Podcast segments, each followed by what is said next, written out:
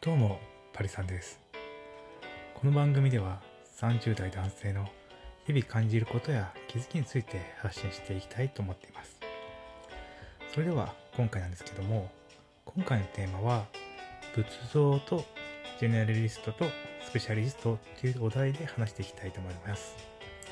あの、このテーマって割とビジネスをしてる人だったら聞くと思うんですけども、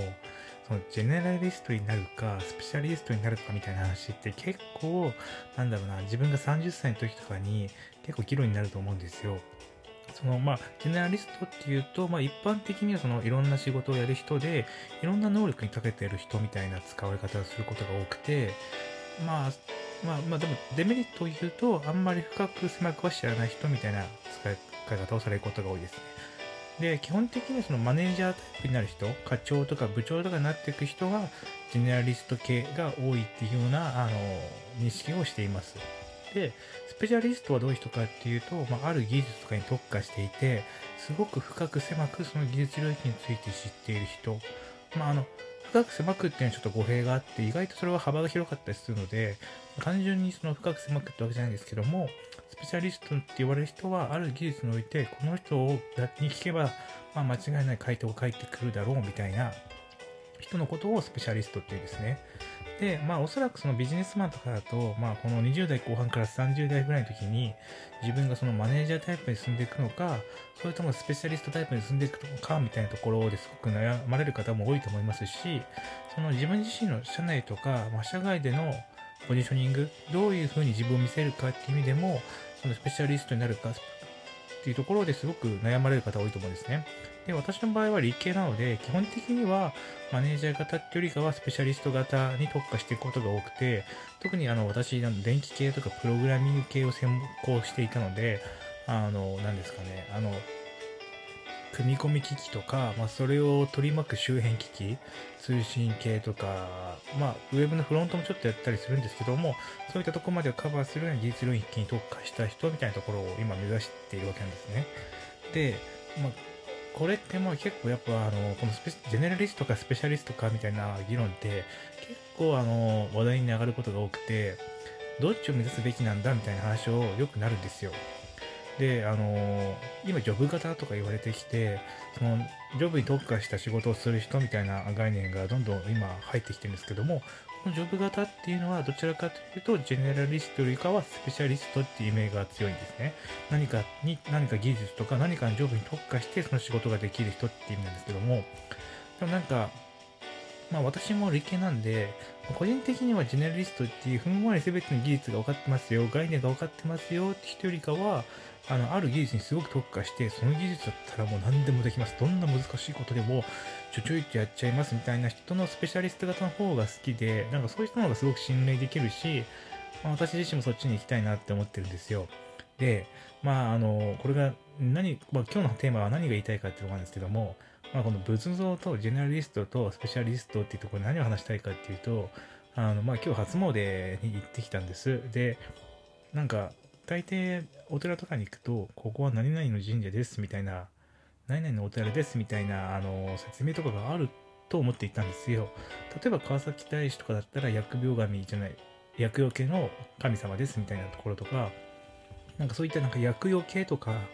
なんかあの子育て、子供のとか、勉強のとか、いろいろそういう代名詞がつくお寺って多いじゃないですか。で、も今回行ったところって、いわゆるその浄土宗の、まあ、結構大きなところに行ったんですけども、あのそういうのがなかったんですよ。どこで、なんかいろいろ看板も探したんですけど、ここは何々のお寺ですみたいなのなくて、何年頃に作られてみたいな、そういった歴史だけがいっぱい書かれていたりとか、その仏像自体の説明ですね。これは、こういった仏像でこういうことをしますみたいな、あの、その仏像の成り立ちとか構成についてはすごく書かれていたんですけども、結局その仏像が何をに特化したのかわからないっていう仏像結構多くて、で、最終的に本殿に行ったら、まあ、要は、ここは何でも叶えますよっていうとこだったんですよ。で、えっと、まあ、いわゆるその浄土宗みたいなところで、波波波阿弥陀仏っていう念仏を唱えれば、もう極楽に行けますっていうようなお寺ですね。で、こういったお寺って、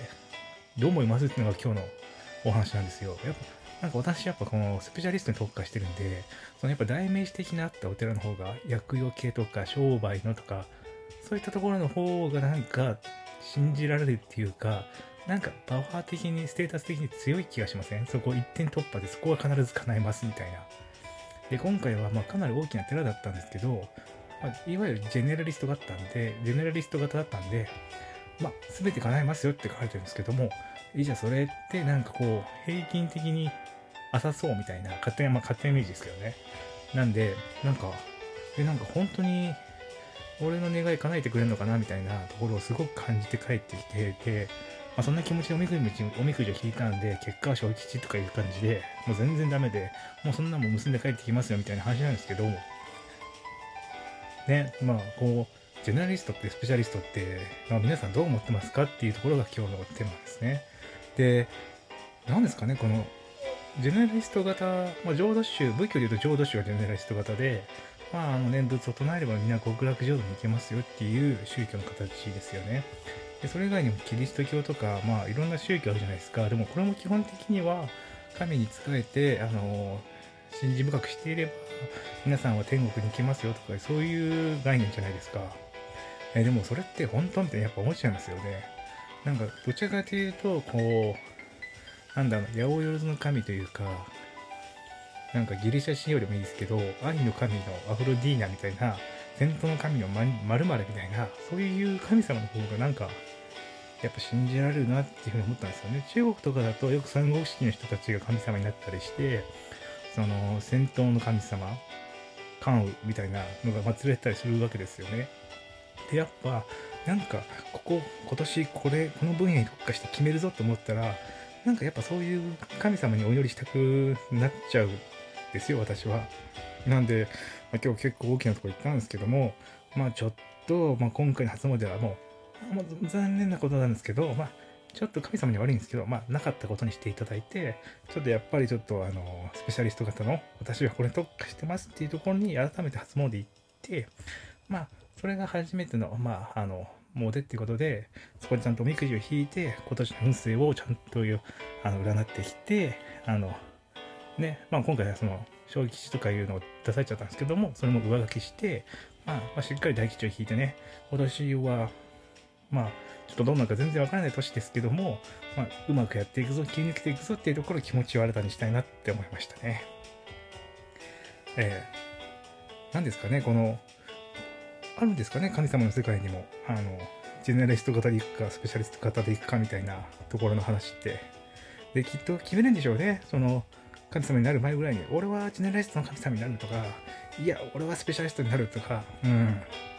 で、結構迷われて、やっぱそのポジショニングにうまく成功した人は、後世前に残ったっていう感じなんでしょうね。で、きっとス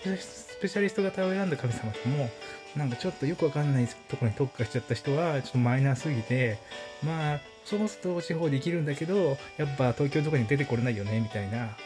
そういう感じなんですかね、きっと。っていうのを、まあ、まあ、すごく今日考えちゃって、ああ、神々の世界も結構そういう、